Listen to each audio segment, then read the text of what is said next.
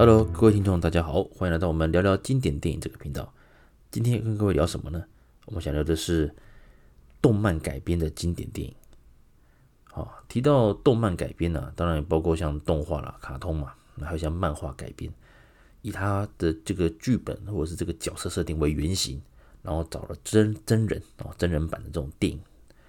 那这几年当然不用讲嘛，这十年多以来，讲到动漫改编的电影。大家一定想到就是漫威宇宙嘛，然后漫威的系列，钢铁人呐、浩克，还是像美国队长啊之类的，还有蜘蛛人嘛。那另外像超人、蝙蝠侠哦那一块的，还有像神力女超人那一块的，就是所谓的 DC 宇宙，还有像小丑。OK，所以那所以呢，这两大阵营当然就是怎么讲，应该算是目前哦引领整个世界影坛这个漫动漫改编的一个佼佼者了。那另外呢，还有所谓的就是比较流行的就是，诶，电玩的改变，然后电玩，像现在很多像很多线上游戏啦，还是怎么样啊？举凡像《魔物猎人》啊，还是像一些很经典的游戏，都会搬上大荧幕来拍摄真人版哦。那香港电影其实早期了哈，九零年代开始啊，也不乏有这种题材了。那其中。我这边印象深刻的有几个作品，再跟各位来简单的介绍一下。啊，有些当然重播率比较高，那有些可能就比较没有再重播了。不过有机会，那相信各位听众啊，有机会可以把它找来看一看，也不错。所以那老影迷也可以那个稍微回忆一下哦，以前童年的一些美妙的记忆。第一部啊，我要介绍的是《力王》哦，这部片是比较残忍的哦，《力王》为什么讲这一部呢？呃，之前我跟各位有聊过嘛，所谓的卡片，有，C U L T，那卡片，卡片就是那种怎么样，写点片，还是说那个什么天马行空，或者是它的呃剧情简单，可是在画面上可能比较残忍啊，还是暴血爆头啊这样的。基本上，力王，它应该是属于这种卡片里面的佼佼者。这部电影呢，它是一九九一年。啊，由那个蓝乃才导演所指导的一个经典的呃卡片，那它是日本的漫画改编，那作者叫做原度哲也。基本上这部电影呢，它算是蛮忠于原著的，除了一些细节比较不一样之外，那当然我本身对原著的漫画，这本漫画我并没有特别去找来看的，因为毕竟那时候我年纪还小，而且这漫画确实也比较久了。不过当时啊，因为我们就是看了整个力王的演出啊，他真的很很还原整个漫画里面的一个一些打斗镜头。那特别是因为力王他是力大无穷嘛，几乎是一招就能够让对手毙命。所以里面呢，当时是限级片哦，因为他这边很多画面就是第一个可能就把对手头打爆，或者是说里面的角色在被凌虐的时候哦，被凌虐，那可能就是被断手断脚。其中呢，力王他里面力抗整个监狱里面的一个四大天王嘛，那那个时候他也是遭到他们的欺负，所以呢，很多画面来讲，因为力王他本身算是，呃，不能说刀枪不入了，他还是会受伤，可是呢，还会有一个很快的一个恢复力啊，他是属于那种硬气功底的这种门派，那他因为受到陷害，所以他就呃算是误杀了。那就进了监狱。那个年代是这样，这是个架空的年代。哦，什么架空年代呢？就是它也许是跟我们这种年代是类似的这种背景，可是呢，里面的故事或国家是架空的。哦，当时是这样。那当时的监狱，哦，这个社会背景，监狱是属于民营的，所以呢，犯人他被关进去之后呢，他必须要从事生产嘛，等于就是这个监狱这个企业的一个员工之一，所以呢，相当受到的剥削。那厉王因为呃这个被误杀，然后被判来入狱之后呢，他怎么讲，算是一个很有正义感的人。他一向看不过、看不惯监狱的一些事情，所以他出手帮助了一些常年被欺负的犯人，反而呢这样子去惹到了那个典狱长啊、副典狱长，还有里面的一些帮派的人啊，在整他。那同时呢，也在慢慢的有一些阴谋，什么阴谋呢？因为因因为监狱里面有在卖鸦片，哦，在种鸦片，这毒品嘛，所以力王决定就力抗这个典狱长，还有就是这个邪恶的这个犯罪集团的这个组织。那顺带一提啦，当时演力王的这位演员叫做樊少皇，那他的父亲有客串，他的父亲就是里面数一数二坏的副典狱长，好，独眼龙，他就是那个。樊少皇他的亲生父亲呢？哦，我讲是戏戏外戏外哈戏外。那基本上这部电影算是儿童不宜啦。那可能偶尔第四台像新卫电影台之类的，可能偶尔会重播。不过坦白讲，因为很多画面都剪掉，所以其实可能很突兀啦。可能看到哎，力王一拳挥出去，哎，就忽然卡掉，变成下一段，因为可能被剪掉了。那有机会大家如果在网络上还是说线上串流能够找到这部电影。的话，它的一个一些画面呢、啊，确实是比较血血腥的、特别是像什么，呃，打到头爆出来啊，那个脑浆那个一些，当当时我第一次看的时候，真的吓一跳，说哇靠，这部电影怎么那么的，哇，那么的喷血，那种画面，不亚于如果你觉得你看人肉叉烧包，会觉得有点怎么讲，哎，不舒服的话，其实《力王》这部电影。它里面的一些残忍的一些场景呢、哦，也不输《人肉叉烧包》啊。不过在以剧情上来讲的话，这部电影当然剧情比较简单，可是呢，呃，基本上就是看一一堆壮男然后再打来打去的，所以再加上整个这个里面的呃反派角色都会演的非常好。其中第一个我刚讲到嘛，就是樊少皇的父亲所演的独眼龙，哦，再就是什么呢？就是典狱长。谁演的？何家驹，何家驹哦，我们前几集有聊到香港四大恶人里面的何家驹，他亲自出演这个监狱的典狱长，非常非常之坏哦，杀人真的是跟喝水一样简单，不把人当人看，不把人命当当做一回事。所以这部电影其实很典型啊。当然，主角克服难关之后呢，终于把典狱长给哎那个收服了，哦，把他打死了。啊，之后也把监狱的墙壁打破，然后就说大家可以回家了。大家如果有机会，在那像这种 PPT 什么的一些论坛，有时候大家放梗图嘛，大家可以回家啦。这个句话就是 引用那个力王的一个台词啦。哦，讲到这边呢，当然，呃，这部电影当然是比较残忍一点，可是我觉得，就以一个动漫改编来讲的话，它是一个很值得哦，是算是可以再占住一个地位的一个经典作品。哦，力王九一年的力王。好，那我们继续往下。我现在讲的就是我以前小时候，我就觉得印象很深刻的。那至于是不是经典还是剧情怎么样，其实那个就按个人的一个观感了。那我今天想聊的作品就是我很想跟大家分享的。哦，接下来就是九三年的《城市猎人》，哇，厉害了！成龙啊，他在八零年代整个窜红之后，其实九零年代根本。哦，整个香港影坛就是成龙的世界，成龙的天下。那这部电影呢，《城市猎人》它是由王晶执导的，那原著是北条司。这部漫这部漫画其实一直都在畅销中了。它虽然已经画完了，那其实毕竟是经典嘛。我记得之前好像几年前那个旅那个台湾出版社也有重新再把《城市猎人》然后再做一个啊，可能封面什么重新再做一个。一个设计啊，然后再再次出版。那基本上《城市猎人》他这是很典型的，就是行侠仗义的一个私家侦探嘛。啊私人保镖、私家侦探这种，只要你有任务，他他就可以保护你，还是说帮你解决一些事情。那人物的设定基本上真人版是由成龙饰演的嘛。那漫画的话，当然也是属于那种很壮又很帅，可是很那个什么，很风流，很风流。所以呢。呃，在某个情况之下呢，他往往会因为女色而误事，可是最后关头，他又凭着他很冷静的一个头脑，以及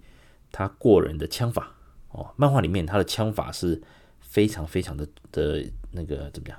惊人，也是非常的厉害。所以呢，这就是原本那个城市猎人的设定。其实早期的话，因为翻译的关系，台湾的漫画。当时是把主角叫做孟波哦，孟波。那香港电影也是用孟波这个名字。那几年之后呢，这个正式的一个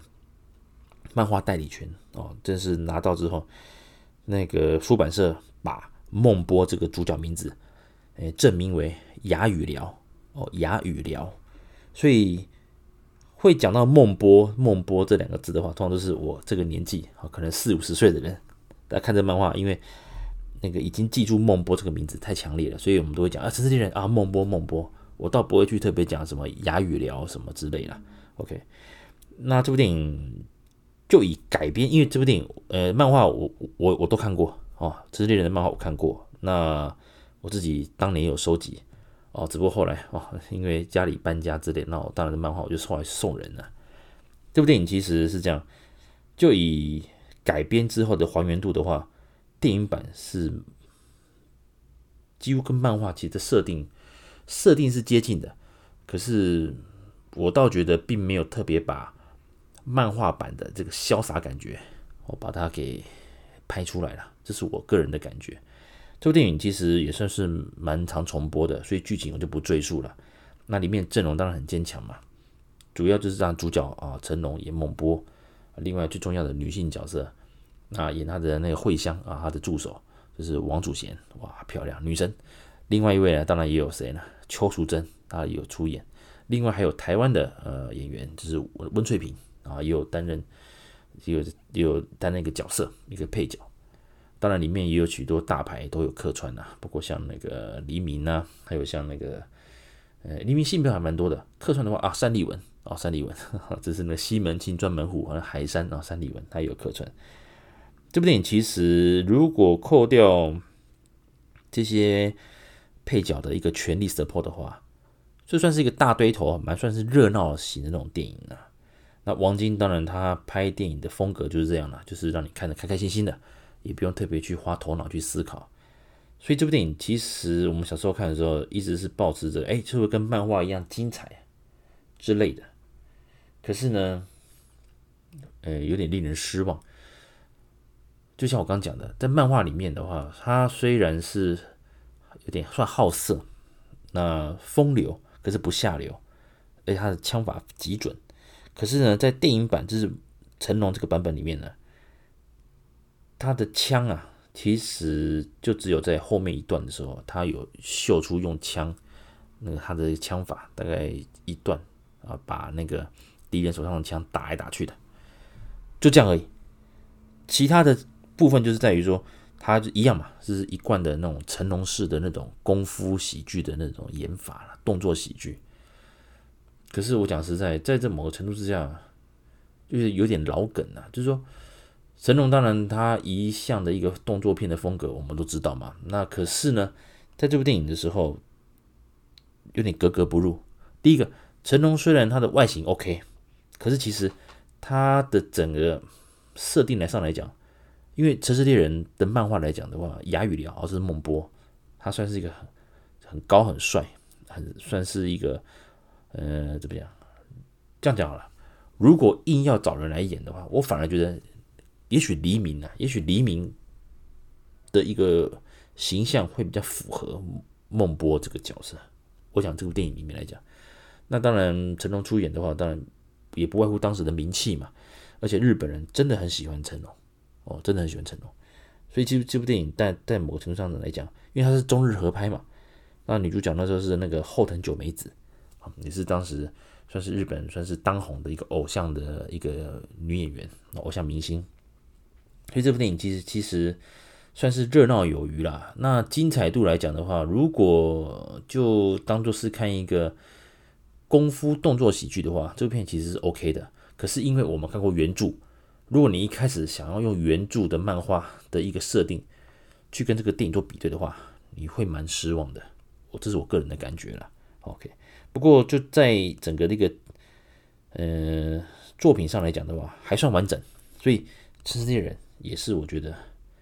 大家如果有时间的话，其实也算是可以值得回味的电影之一了。那它里面也穿插了当时最流行、最红的那个呃快打旋风啊，那个街机嘛，那个街头霸王那个快打旋风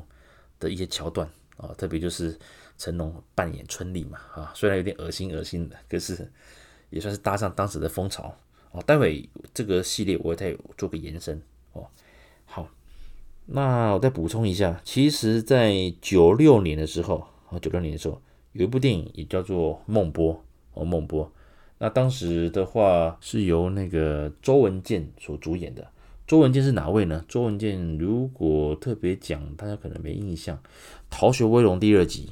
就是有演那个政治部警察，也是同时跟周星驰卧底，后来是当得到朱茵的芳心的那位演员，就是周文健。他在一九九六年的时候。他有出演那个《孟波》，这就是片名《孟波》。这部电影其实，如果要就整个设定来讲的话，它的整个身形还有整个角色设定，当然里面的一些像海怪，他们都有出现嘛。反而这部电影是比较符合漫画，好漫画的那种感觉。不过当时当然就没有特别的红起来了啊，也蛮可惜的。好，那另外法国版的《城市猎人》，这是二零一九年。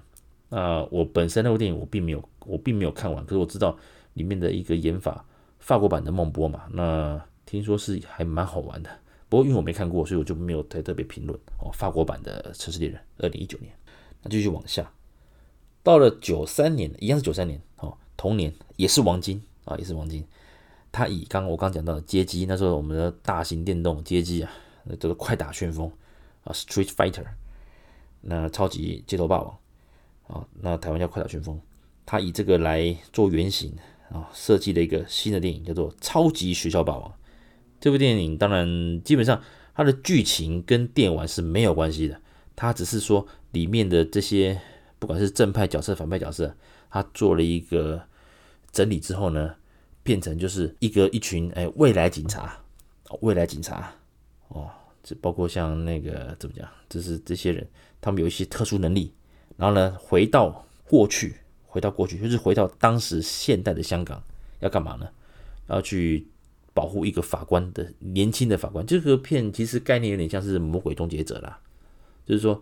那个于铁雄他是这个角色啊，就是由张卫健饰演的。他的未来世界是一个专门呃那个惩奸除恶的那个正直的法官，所以呢，那些犯罪集团决定要用时光机回到以前哦，过去。要去死那个杀掉年轻时的法官。啊，那法官如果年轻时就死掉了，当然整个历史会改写嘛，哦，那就是很像魔鬼终结者的这种设定的啊，所以呢，未来警察那些特警当然知道这个状况之后，也跟着跑来过去的香港，就是现代的香港，来从未来跑回来，要保护于铁雄。啊，怎么保护呢？就是卧底回学校嘛，所以这部电影其实也蛮蛮妙的啦，它就是符合当时怎么样。由《逃学威龙》所带出来的这种校园警、校园的警匪片啊，校园警匪片，然后搞笑一一一贯的这个，就是王晶的一贯的王晶风格的这种电影。另外呢，最让人那个怎么讲？嗯，最让人觉得开心就是，几乎当时一线的一些偶像明星都到，这算是一个大堆头式的这种很热闹的电影。可是当时几乎一线的线上的演员几乎都到，那四大天王也大概也只有黎明没到而已。里面有我随便讲，哇，真是吓死人！那个刘德华、郭富城、张学友，OK，还有当时算是也是超红的张卫健、杨采妮、邱淑贞、郑伊健、任达华，哇，这些演员当然我很多很多很多，所以像李兆基他们都有客串嘛。他从客串到主演，还是像一些配角，都是当时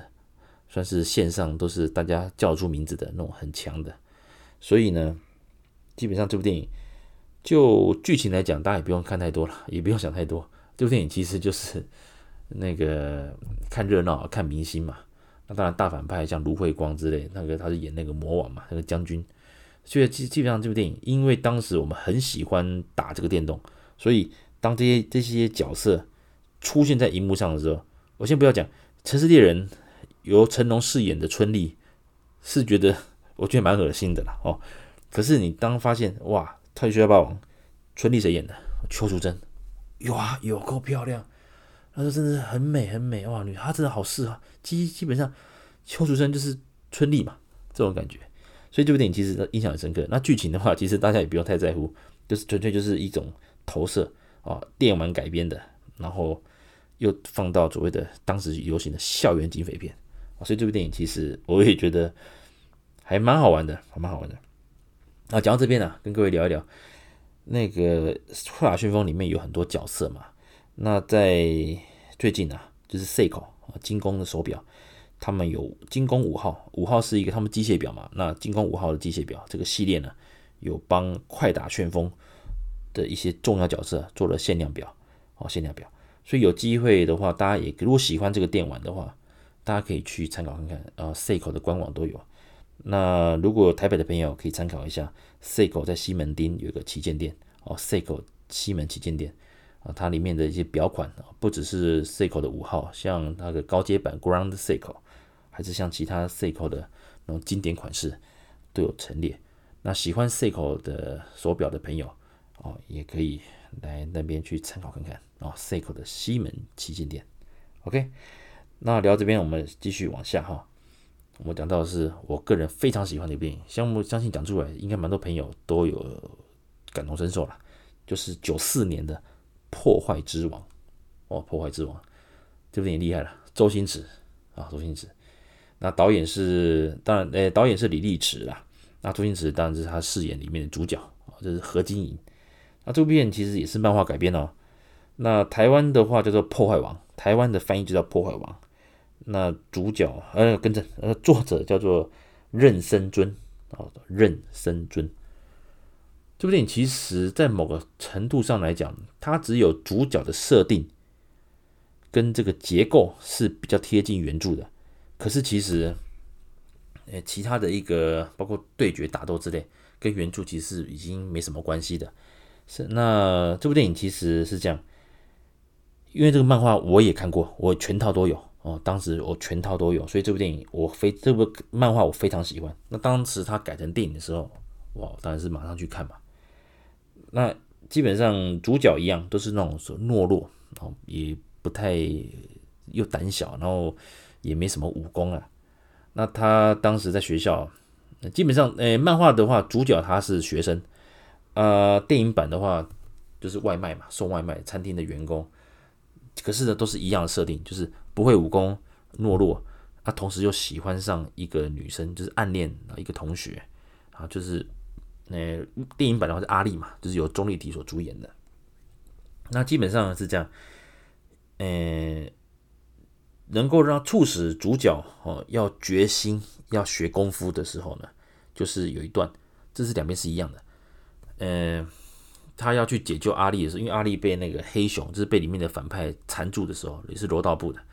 缠住之后呢，他要解救他，想到对方恼羞成怒要去打何金银，就是打主角的时候，哇，他忽然就闪掉了。闪掉之后呢，这一拳竟然打到了阿丽的脸上，哇，这个糗了，对不对？那后来呀、啊，那个漫画也是啦，然后像那个电影也是，去主角去跟阿丽道歉的时候，女主角哦，只是淡淡的说。他喜欢强的人，他讨厌懦夫。哇，讲到这边，大家就刺到主角的心嘛。那所以呢，呃，包括何金银，包括漫画里面都一样，他们就开始去找到了，遇到他们生命中最重要的人啊，那个师傅。那电影版的话，当然比较好，这个吴孟达就出现了嘛。哦，那鬼王达哦，一样的是这个一个瘸瘸子，那在学校的贩卖部卖东西。那基本上这就是所谓的周氏风格了。哦，周星呃星爷的一个演法啊，跟周星跟那个吴孟达这个火花，我就不赘述。那到最后才发现，哦，原来这看来很不起眼的这个老板呢，他竟然是怎么讲？以前的格斗专家。漫画的话设定是泰拳哦，泰拳。那如果是在电影版的《破坏之王》，就是一个怎么讲？诶，算是一个比较不一样的一种设定。就就没有特别讲是泰拳这个功夫了，哦，所以呢，基本上就两部片的结构是差类似的，类似的，因为一样是主角很懦弱，想学功夫啊，遇到了一个师傅拉他一把，之后呢，给他信心，呃，他也是一样教了他很多很奇怪，就你做这种训练干什么？有用吗？有用吗？最后才发现，哦，在实战上才发现，原来师傅教他一些小动作，养成习惯的动作。就是在锻炼他，那最后当然那就赢得美人心嘛，赢得抱得美人归，而且也打败了强敌。就以漫画来讲的话，当然后面他整个成长，呃，又遇呃就变强大了，那又遇到了很多很多的一个怎么讲挑战啊？这故事以漫画其实是蛮长的哦，将近快二十集吧，单行本印象中。那如果是电影版的话，当然就是演到就是他击败了哦那个断水流大师兄嘛，哈、哦，所以这个这部电影其实造就了很多也是很多梗图嘛，那呀里面有很多经典，包括像何晶莹啊，这男这男主角周星驰。然后去帮那个为了心爱的人啊去排那个张学友演唱会，那那里面当然张学友他最后没抢到票嘛，张学友最后出现了，送他两张票，对，还有里面什么像黑熊啊啊我的阿玛尼，这个都很有名，还有像那个断水的大师兄哦，我们这个在基因中心的那一段哦，这个我说的就是在座的各位都是乐色哦，这些都是很经典的梗图。更不用讲它里面的一些像是无敌风火轮啊等等之类的很多很经典的这些台词或招式哦，其实都是到现在还是被拿出来，可能网络都会讨论啊，还是一些梗图。所以其实《破坏之王》这部电影，当然它重播率也算高了，所以我相信应该蛮多朋友都有看过。这部电影也是我印象中非常深刻，也是也是觉得以改编动漫电影来讲的话，这部电影也是非常成功的啊，这是我的一个想法。OK。那我们把时间拉到了二零零五年哦，我们就加快进度，就是头文字 D。那之前，诶，我有开了一集，就是聊到赛车电影的一个部分呢，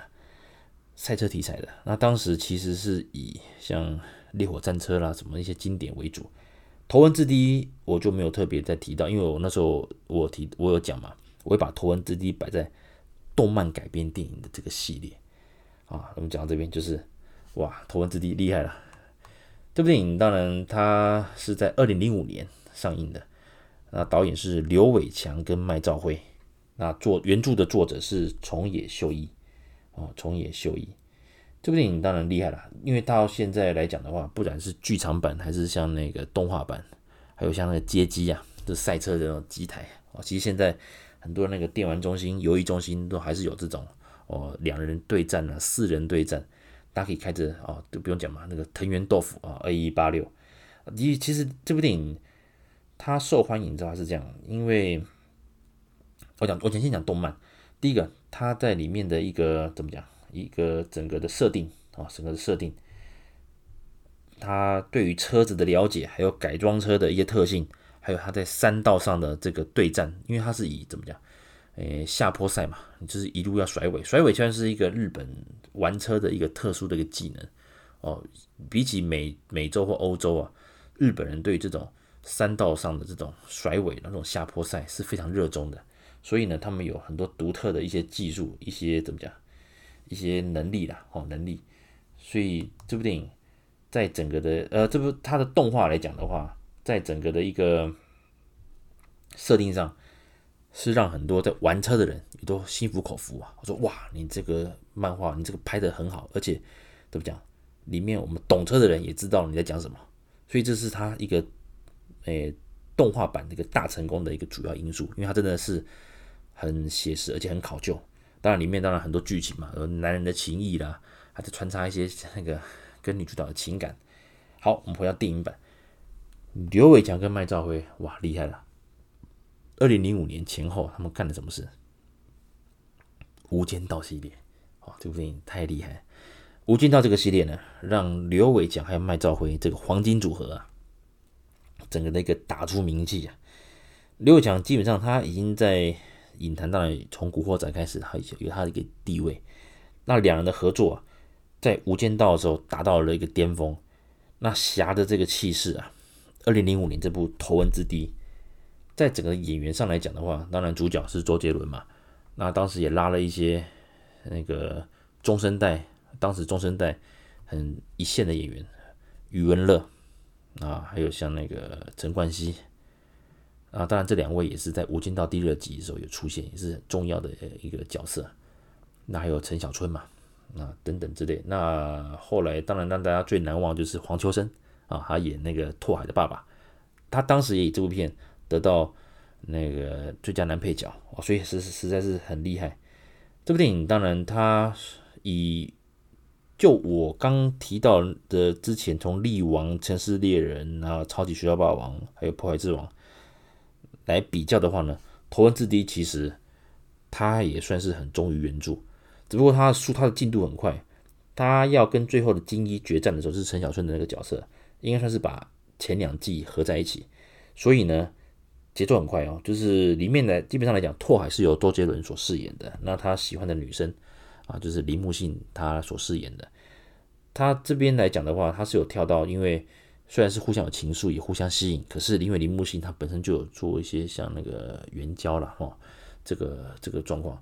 啊，所以进度是很快的。所以说这部电影其实他是穿他把那个动漫里面的几个经典战役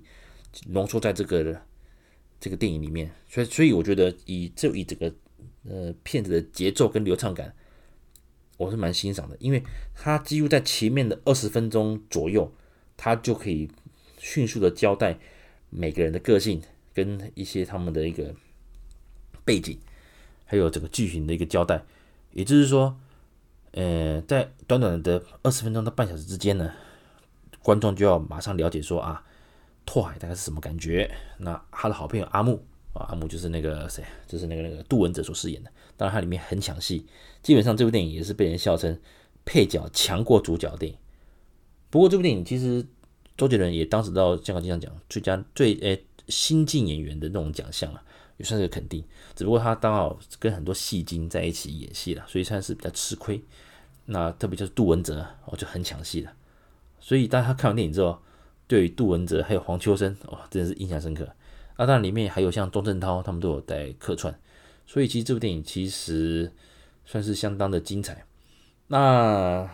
就以整个拍摄手法来讲的话，它的下坡赛，它的拍法，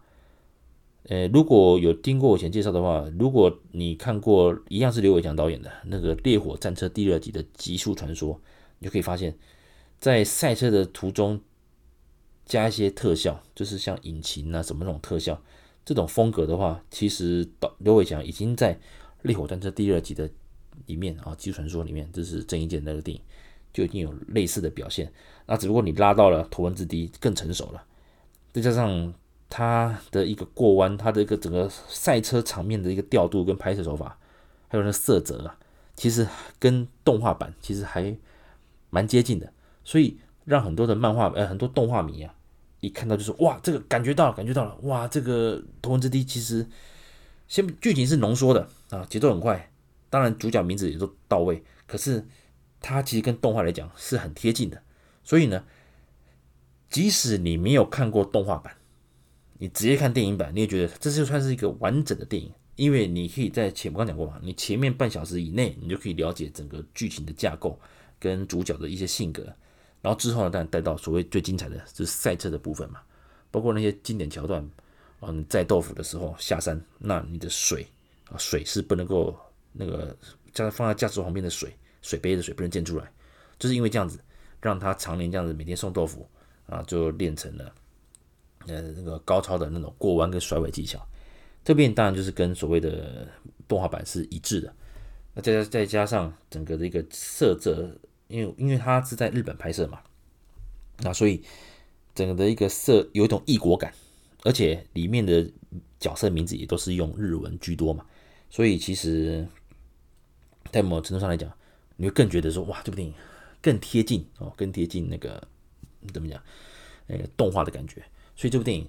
不但受到动画迷的喜爱，那甚至像可能像很多。没有的，没有比较没有去看过这部原著的动画的影迷们，也能够快速的投入做这个电影版的一个怎么讲，一个一个一里面的一个场景，这个投射进去，所以这部电影其实算是个蛮成功的。啊，讲到这边呢，其实里面很多经典的车款，包括像那个 A 一八六，还是像 Lancer 的那个 Evolution 啊，还是像 GTR 之类的。那讲到这个了，像我自己本身也喜欢收集那种小车，像 Tomica，还是像一些。模型小车，我的一个，我叫我在找小车的时候呢，我都会去，当然搜寻一些社团嘛，他们会帮忙找车之类的。那其中有一位呢，是我的老同学，他自己也是这个小车收藏的一个，诶、哎、专家啊，同样也有在做些买卖。如果你有需要找一些经典的一些那种火柴车的话，还是模型的话，都可以参考看看。那有机会呢，哦，你可以再搜寻他的粉丝页，叫做有意云哦，小车收藏的绝对领域哦，有意云小车收藏的绝对领域相关资讯呢，我会放在我们节目资讯的那个栏上面。那喜欢想要呃喜欢小车子收集这种模型车的话的朋友，可以参考一下。OK，那以上呢就是我们提到我个人印象中哦还蛮喜欢的所谓动漫还是那种电玩改编的电影。当然有很多遗书啦，不是遗书啦，因为因为时间关系啦，所以我没有特别把它每一部都讲完。像有几部都不用讲嘛，军机哦，军人的军军机是由余文乐主演的。这部片也是属于比较黑色、比较黑暗一点的这种漫画改编电影哦，军机，还有像《风云》啊，《风云》就两集嘛，都不用讲，这是港式漫画改编啊，这是厉害了。那同时，郭富城跟郑伊健也是颜值哦，颜值高，都很符合电影的设定。那另外还有《古惑仔》系列，不过《古惑仔》系列我没有把全部的漫画看完过。那香港朋友是跟我讲，其实电影版的每个角色。的一个琢磨，当然名字是接近，名字是一样的，可是，在每个角色的刻画跟他们的结局，其实是跟漫画的设定是不同的。所以看漫画是一个，那在看电影又是另外一种感觉。因为其实怎么讲，嗯、你改编电影的话，当然是最大你需要遇到就是你要需要节奏，对不对？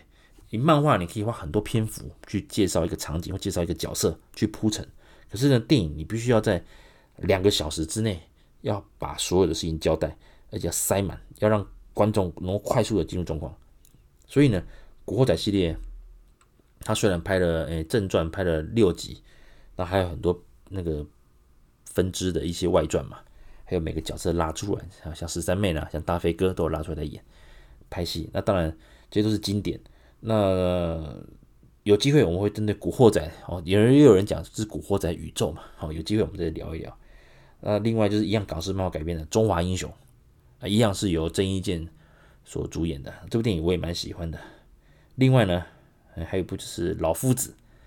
哦，更资深的一个影迷一定知道，那个我们小时候啊，那个都很喜欢看那《老夫子》这个漫画，《老夫子》。那这部电影也蛮妙，导演是邱礼涛，为什么高特别来来挖出来？那个。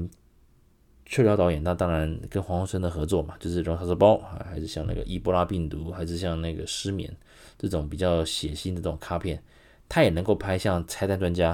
这种哦大制作又很卖座又厉害。另外，《老夫子》这种诶真人跟动画结合这种电影，其实邱礼涛他也有拍过，所以其实就是就是如同我之前介绍过的，邱礼涛导演也真是一个鬼才啊，厉害。OK，以上啊就是我介绍的。我印象中很深刻的电影，第一个就是《力王》，九一年的《力王》，那九三年的《城市猎人》，呃，成龙版本的，再是九三年一样啊，《超级学校霸王》，还有九四年的《破坏之王》，以及啊，二零零五年的《头文字 D》，这五部电影是我觉得很值得大家再找出来回味的一个经典。